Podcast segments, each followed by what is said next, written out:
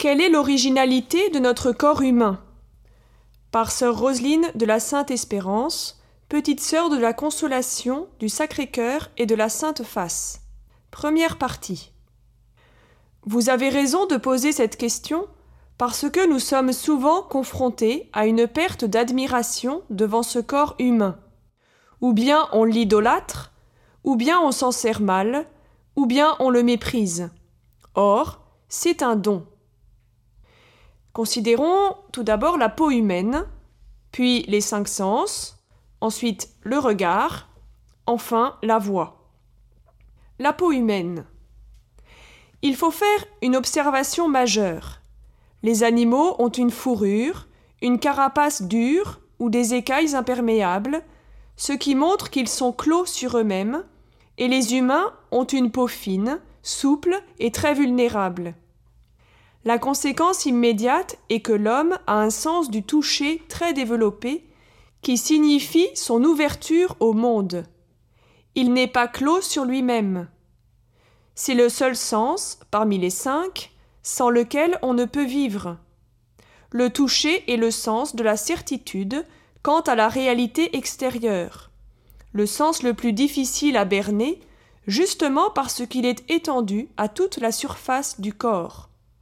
Curieusement, notre épiderme se renouvelle tous les 21 jours. Alors, que penser des piercings? C'est le symbole de la personne chosifiée. À l'origine, on tatouait le corps des prostituées pour les reconnaître, de même pour les bagnards ou les déportés. Aujourd'hui, cette habitude prouve que le corps humain s'exhibe comme une collection d'objets. Quelle est la cause de cette pratique? Un déficit d'identité devant un corps qui n'a plus rien à dire. Les cinq sens. Les animaux nous semblent attentifs aux objets, mais en réalité, ils le sont seulement à l'un de leurs aspects, toujours à l'odeur, soit à la forme, soit à la température. Par exemple, l'abeille ne perçoit que le vert, le bleu et les UV. L'araignée ne perçoit que les vibrations. Les animaux ne perçoivent que des facettes de l'objet, leur perception est fragmentaire. Les hommes, eux, grâce à l'équilibre et l'harmonie de leurs cinq sens, perçoivent un objet comme un tout que l'on reçoit, et non pas comme une addition de perceptions fragmentaires. Sa position debout corrige la parcellisation, et sa vue a une aptitude plus vaste. Le regard. Les animaux ont une excellente acuité visuelle, bien plus développée que celle de l'homme, mais le regard focal signifie le déclenchement probable d'une attaque. Les yeux s'évitent, on ne vise jamais le regard. Regarder un animal dans les yeux est une provocation. Il y a une distance très nette entre deux individus respectifs clos sur eux-mêmes. Les animaux sont incapables d'imiter le comportement d'une autre espèce. Les hommes sont les seuls à pouvoir franchir la distance entre deux individus respectifs. L'homme peut considérer autrui par son visage.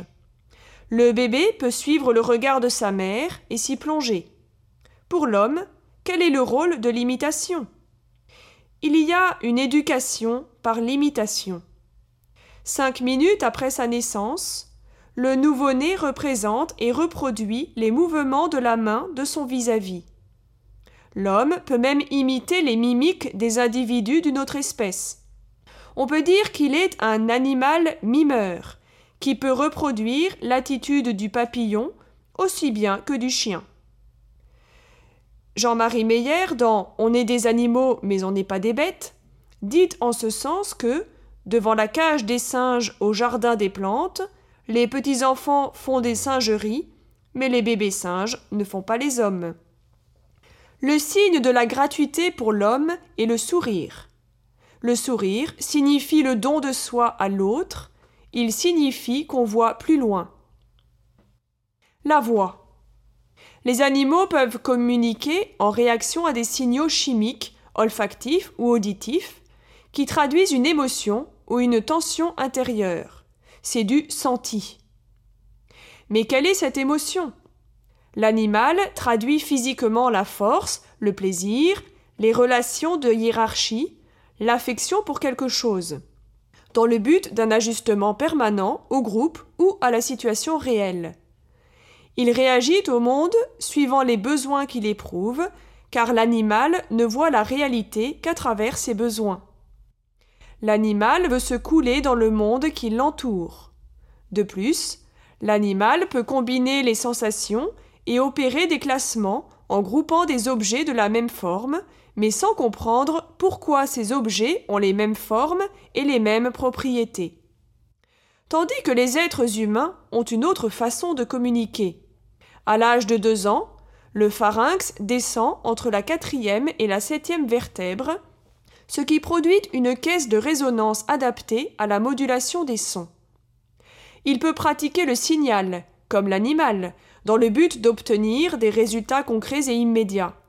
Mais chez l'homme, la transmission ne se fait pas que dans le senti, mais surtout dans le compris. Il peut, comme l'animal, transmettre l'état de son humeur ou la description d'un objet, mais il est aussi capable de transmettre une idée générale, un concept. L'homme peut écarter les informations secondaires pour retenir l'essentiel.